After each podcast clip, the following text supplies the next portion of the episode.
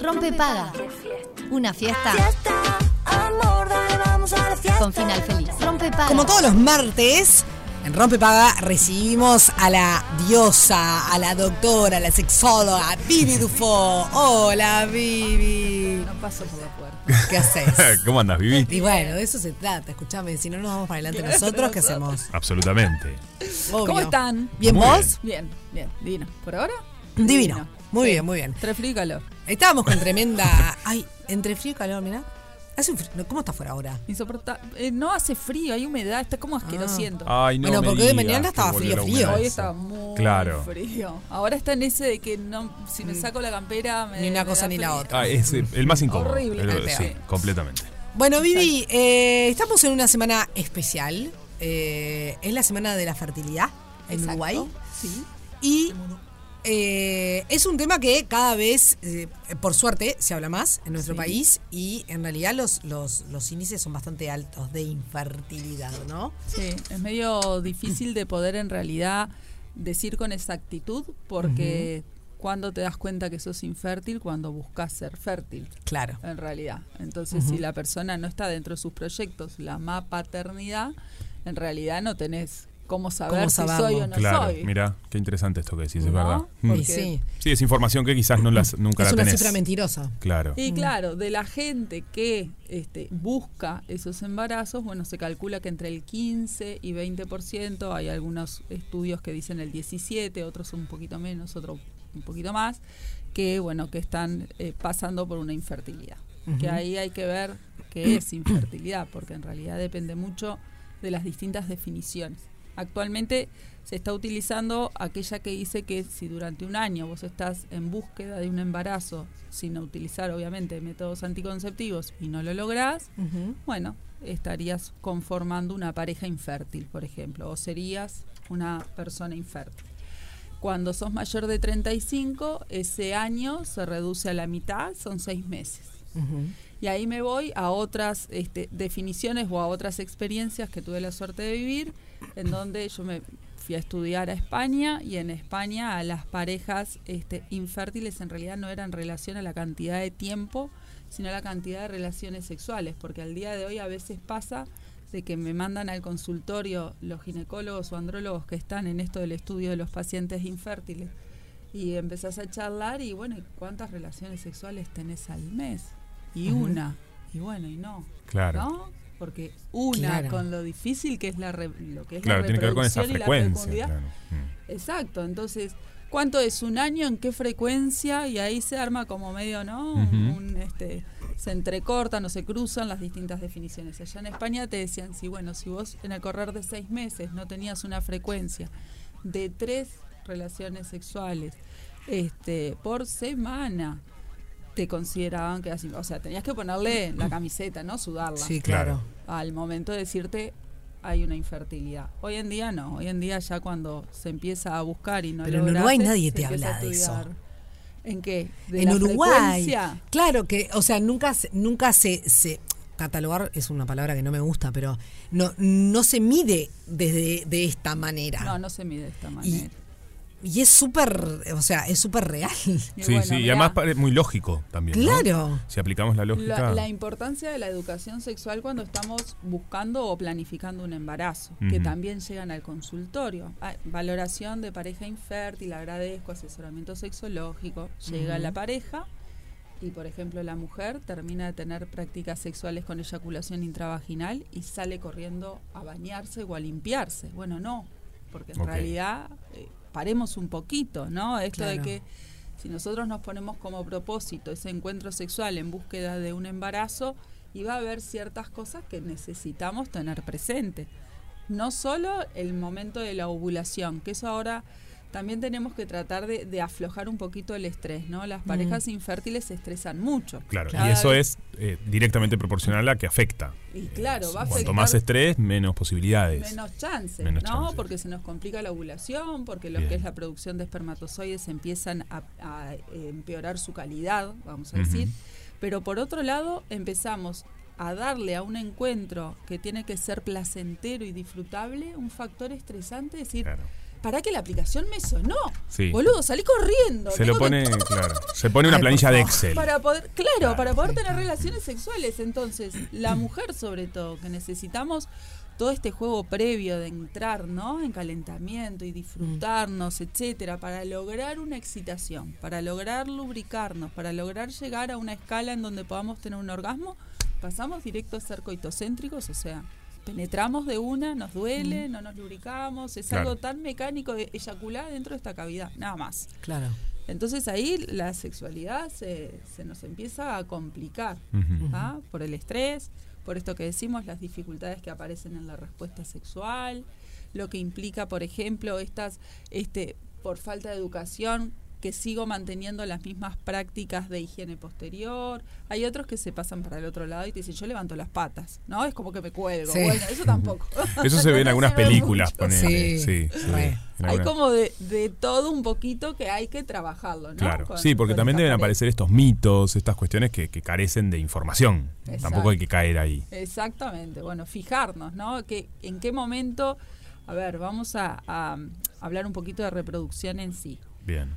Vieron que las mujeres ovulamos en la mitad del ciclo. Entonces, lo primero que tendría que hacer esa mujer es ver cuánto dura su ciclo para calcular más o menos en qué momento estamos ovulando. Independientemente de estas aplicaciones que nos van marcando, hay ciertos signos fisiológicos que nos permiten darnos cuenta. El más habitual es el flujo. Nuestra lubricación vaginal modifica lo que es, se hace más filante, parece una clara de huevo, es más elástico y la razón de que sea así es para que los espermatozoides tengan un terreno más fácil de poder ascender, ¿no? Entonces, tenemos una modificación del flujo, nos aumenta un poquito los grados de la temperatura basal. Para ello, tenemos que estar controlándonos la temperatura para saber cuál es nuestra temperatura basal, Claro. ¿no? Así sabemos cuándo sube un poquito, bueno, ahí estaría ovulando. Nos cambia las mamas. Pregunta desde la ignorancia, Sí, perdón. ¿Cómo se controla la temperatura basal? ¿A qué se refiere? La temperatura basal es te tomás la temperatura Ah. antes de levantarte. Ok. Siempre en las mismas condiciones. Bien. Suena el despertador, agarro el termómetro y en el lugar en donde vos quieras medir la temperatura, puede ser sublingual, axilar, Axila. en algún momento se hacía intrarrectal, eso ya no se utiliza Ajá. más. Siempre de la misma forma. Y vos lo que vas haciendo vas anotando. ¿tá? Cuando vos estás ovulando, subís más o menos una décima de lo que es tu Ah, mira. temperatura basal. Bien. Entonces, en lo que implica ese aumentito, suponete, siempre estoy en 36, 36, 36, hoy hago 36.2, 36.3, 32, bueno, tácate, estoy ovulando. Ok, perfecto, correcto. Que se condice habitualmente con estos cambios de lo que es la lubricación, la tensión mamaria, por ejemplo.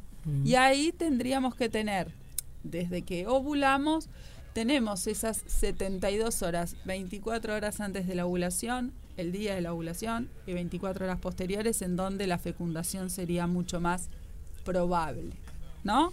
Entonces se tienen que dar todas esas circunstancias. Imagínate estas parejas que tienen relaciones una vez por mes. No, la imposible. chance que tenemos es, Es casi nula. Muy baja. ¿No? Mm. Por más de que hay algunas personas que te dicen, che, una vez sola en todo el mes y tácate, quedé embarazada. Sí. Bueno, Bueno, claro, es un caso, es un chao. cinco de oro. Sí, ¿Cuánta claro. gente se gana el 5 de oro? Ay, de sí, todo lo que no. jugamos. Ya quisiera, ya, ya quisiera ganarme cinco de oro. No, bueno, pero también hay una cosa eh, que, que está bueno decir, porque eso también afecta a muchas, a- principalmente, bueno, habla del lado del mu- de la mujer porque Sí, eso es lo, que es lo que nos pasa. lo- lo que nos pasa, pero em, que en realidad toda la vida eh, está esa cuestión de cuidate, eh, cuidarse siempre, ¿no? Sí, sí, pero sí, pensando en un embarazo, en realidad. pensando en un embarazo. Y después cuando llega el momento de la vida adulta, y, o, o- o- o, no sé, o más o menos adulto, cuando tengas ganas, eh, resulta que en realidad no es tan fácil. No, ¿no? no es tan fácil. Entonces es como que también el, el discurso es como contradictorio. Exacto. Y por otro lado está esa cuestión de, eh, está bien, es imposible si, si- a ver, tener una relación placentera cuando tenés todo cronometrado, pero ¿cómo no cronometrás si en realidad necesitas saber eh, cuánto dura tu ciclo, en qué me... En qué, Claro, ¿me hay algo sí, práctico que necesitas tenerlo también. Claro, es muy difícil para una mujer Entiendo, correcto. no estar eh, estresada con las fechas cuando en realidad tiene que anotar eh, cuando le viene, cuando está ovulando, cuando... Estar pendiente del ciclo. Es como, "Ta, Sí, pero estoy pendiente o no estoy pendiente, ¿cómo hago? Exacto. sí. Es bravo eso. ¿No?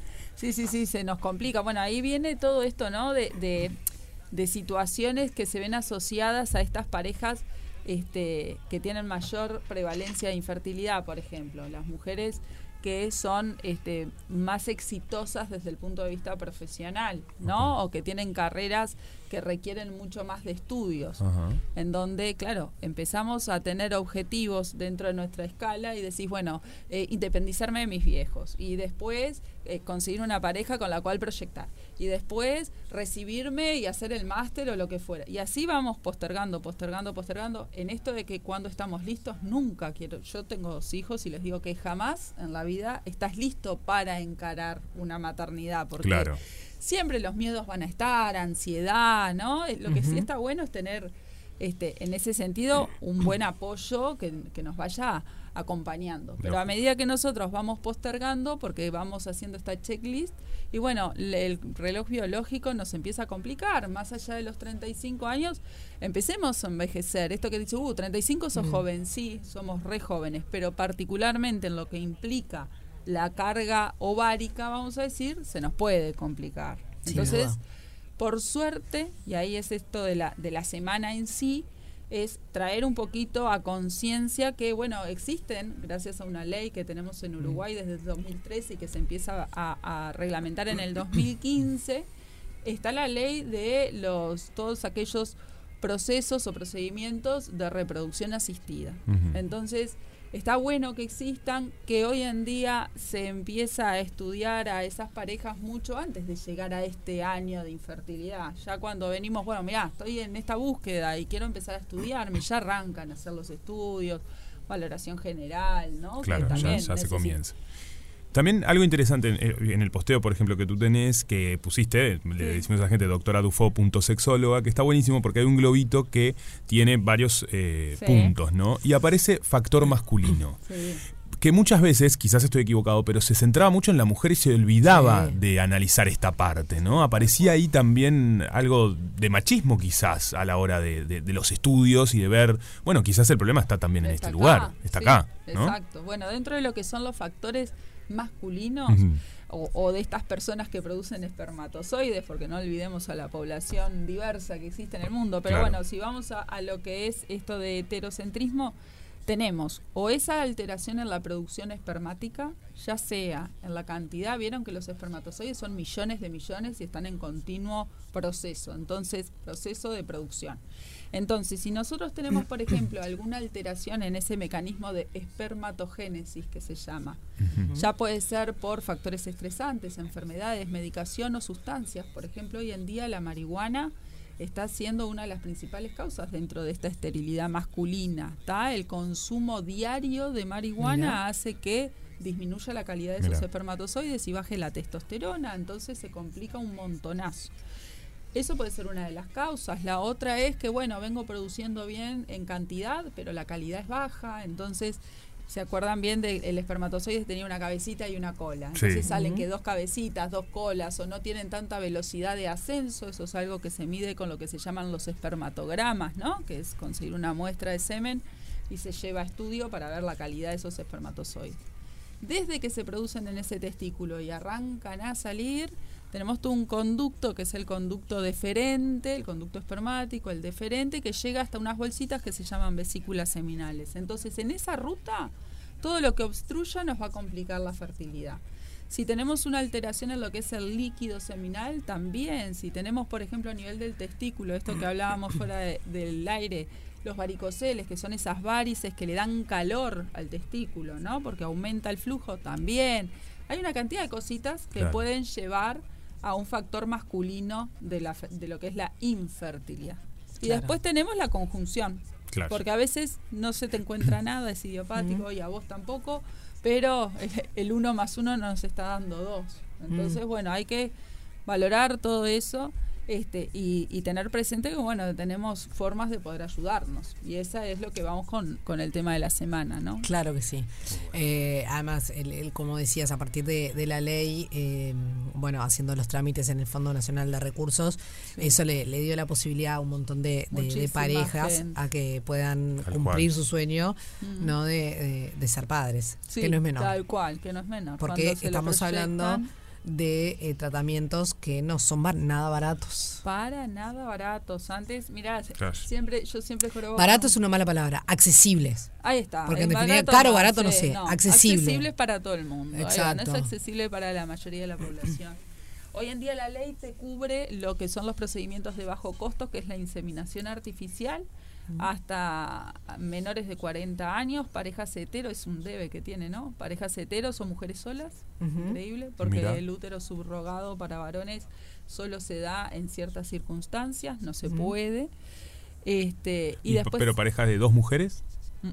Mirá. en realidad tienen que hacerlo con, eh, con lo Como que si es la donación espermática como si fueras. Sí, sí, tenemos, hay debes, hay debes todavía en lo que es la reglamentación de, de la ley, sí. Este, y después lo otro son las de alta complejidad que llamamos a la fertilidad, cuando hay un- una manipulación de estas gametas que son la- el espermatozoide y el óvulo, la fertilización in vitro y la transposición de embriones. Ujú. Recordar, mira, que estuve viendo en, en el Instagram que están haciendo las charlas abiertas a todo Sí, público sin arrancamos. costo. Reproducción humana. Uy, está buenísimo para Sí, seguir informándose, sí, ¿no? Uruguaya de Reproducción Humana están llevando a cabo todos los días a las 7 de la tarde por Zoom. Se, se acceden en www.sur.com.uy o en el Instagram de ellos que es Reproducción Humana UI, Buenísimo. este, que están geniales. Genial. Vivi, sos Muy una bien, crack. Vivi. Nos vemos en Estás de más, como Cuídense. siempre. Buena semana. Chao. Chao, chao. Instituto Nacional de Estadística. Rompe paga.